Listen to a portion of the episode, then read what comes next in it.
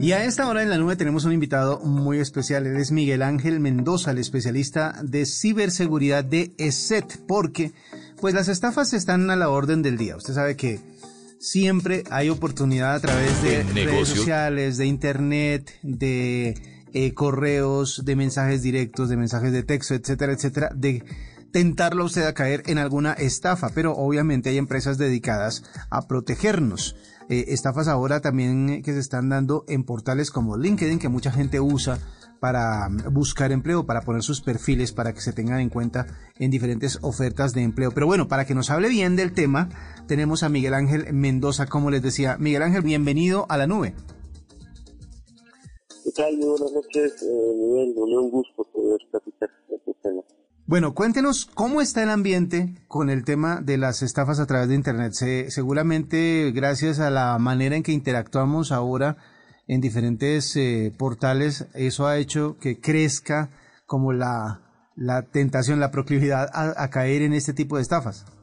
Sí, eh, debido a esta mayor dependencia digital de la actualidad, de forma lamentable han proliferado este tipo de amenazas, estafas particularmente, y esto lo empezamos a ver en distintas redes sociales. Hablamos de forma particular de LinkedIn, sobre todo porque eh, aquí hemos encontrado distintas modalidades de, engaños y de estafas que están muy relacionadas con las personas que se encuentran en búsqueda de un empleo y que pueden ser víctimas de estos estafadores que están operando a través de estas vías de comunicación para intentar engancharlos, engañarlos y afectarlos de distintas maneras. Miguel Ángel, en lo que ustedes han visto, que son eh, tal vez todo el abanico de estafas, ¿ustedes cuáles ven como las más comunes, en las que más cae la gente? La más común está relacionada con phishing, que son estos sitios apócrifos, falsos, que suplantan la imagen de identidad de reconocidas empresas, organizaciones o de servicios de Internet de tal forma que buscan que los usuarios introduzcan sus credenciales de acceso y les roban esa información.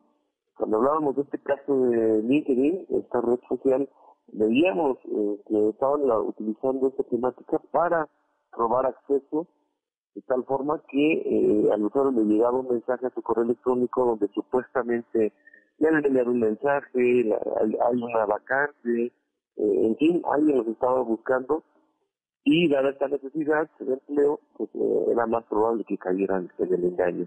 Pero también vemos otro tipo de, amenazas relacionadas con las estafas, en donde se ofertan supuestas vacantes, pero en realidad se trata de engaños de tal forma que incluso durante todo este procedimiento, eh, toda esta interacción, lo que buscan los atacantes es que la persona descargue algún programa malicioso desde internet, de algún otro sitio, ya que les comparten los enlaces o bien les comparten la información necesaria para que descarguen ese programa, ejecute, lo ejecuten desde máquina y lo infecten. De hecho, esto lo vemos, eh, lo hemos visto en algunos casos de forma eh, masiva, pero también en ataques dirigidos, es decir, eh, ataques muy sofisticados que están completamente focalizados y que buscan afectar a organizaciones, incluso con acciones de, de.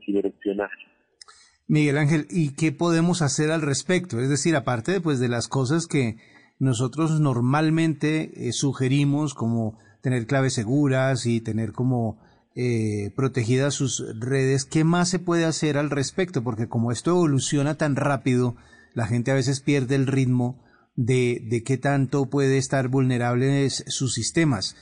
¿Cómo nos podemos proteger? Bueno, nosotros nos enfocamos en tres pilares. En primer lugar, estar informados y actualizados. Sabemos que eh, con este mayor de las tecnologías digitales necesitamos estar informados cada vez más acerca de lo que acontece, sobre todo en el ámbito de la ciberseguridad, para protegernos. Entonces, si nosotros sabemos que ese tipo de estafas, de engaños están circulando a través de estas redes sociales, bueno, comenzar a aplicar buenas prácticas de tal forma que directamente desechemos ese tipo de mensajes. Nosotros solemos decir que cuando algo suena demasiado bueno para ser cierto, es muy probable que sea malicioso y por esta razón eliminar esos mensajes que pueden llegar a través de nuestra bandeja de correo electrónico, que pueden llegar a través de aplicaciones como WhatsApp o incluso estos chats que se suelen utilizar en las redes sociales. Eh, así que bueno, es una parte. Y por otra, eh, evitar eh, no, bueno, más bien tener instalada una solución de seguridad en nuestros equipos. Ya hace momento hablaba que estos ataques, uno de los fines últimos es instalar un programa malicioso. Y muchas veces no lo podemos detectar de forma, de forma automática. Entonces, estas soluciones sí lo hacen.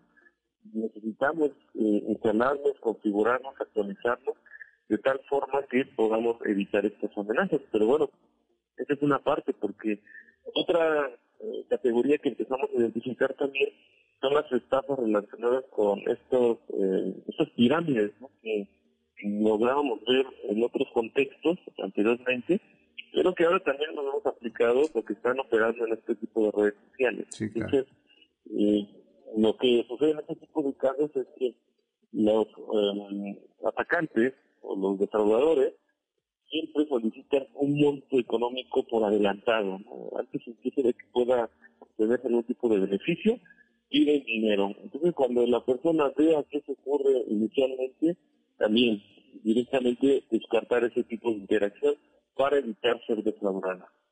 Miguel Ángel, en este, en este estudio, en este análisis que ustedes hacen de seguridad informática a Colombia, ¿cómo le va? Colombia, ¿en qué lugar está ubicada eh, dentro, no sé si ustedes tienen un ranking de los países que son más afectados por esto, por este tipo de delitos informáticos. Colombia, en Colombia, ¿cómo estamos? ¿Caemos mucho en, la trampa? Sí, nosotros hacemos distintos análisis, eh, sobre todo en cuanto a detección de malware. Hacemos este tipo de eh, revisión acerca de qué tanto malware estamos identificando en distintos países Colombia suele aparecer eh, normalmente en la quinta después de países como Brasil, Perú, México o Argentina. Eh, normalmente aparecen esas posiciones, pero eh, lamentablemente las amenazas son van más allá simplemente del malware, ¿no? Aquí hablamos de este tipo de estafas en donde es muy complicado poder medir el impacto, sobre todo porque muchas veces no se denuncia a veces las personas son defraudadas y eso jamás se notifica eh, y no tenemos entonces todo el panorama. Lo que sí sabemos es que este tipo de operaciones se están llevando a cabo cada vez de forma más frecuente y obviamente aquí ya no solo hablamos de la aceptación a la información o casos como el robo de identidad, sino que esto ya tiene implicaciones mayores, sobre todo daños patrimoniales. Y hablando de LinkedIn, Miguel Ángel, ¿qué, ¿qué, encontraron ustedes? O sea, ¿cómo se utiliza esta plataforma para defraudar o para intentar defraudar a las personas? Por un lado, casos que utilizaban la, la red social como propósito de robo de información, robo de identidad.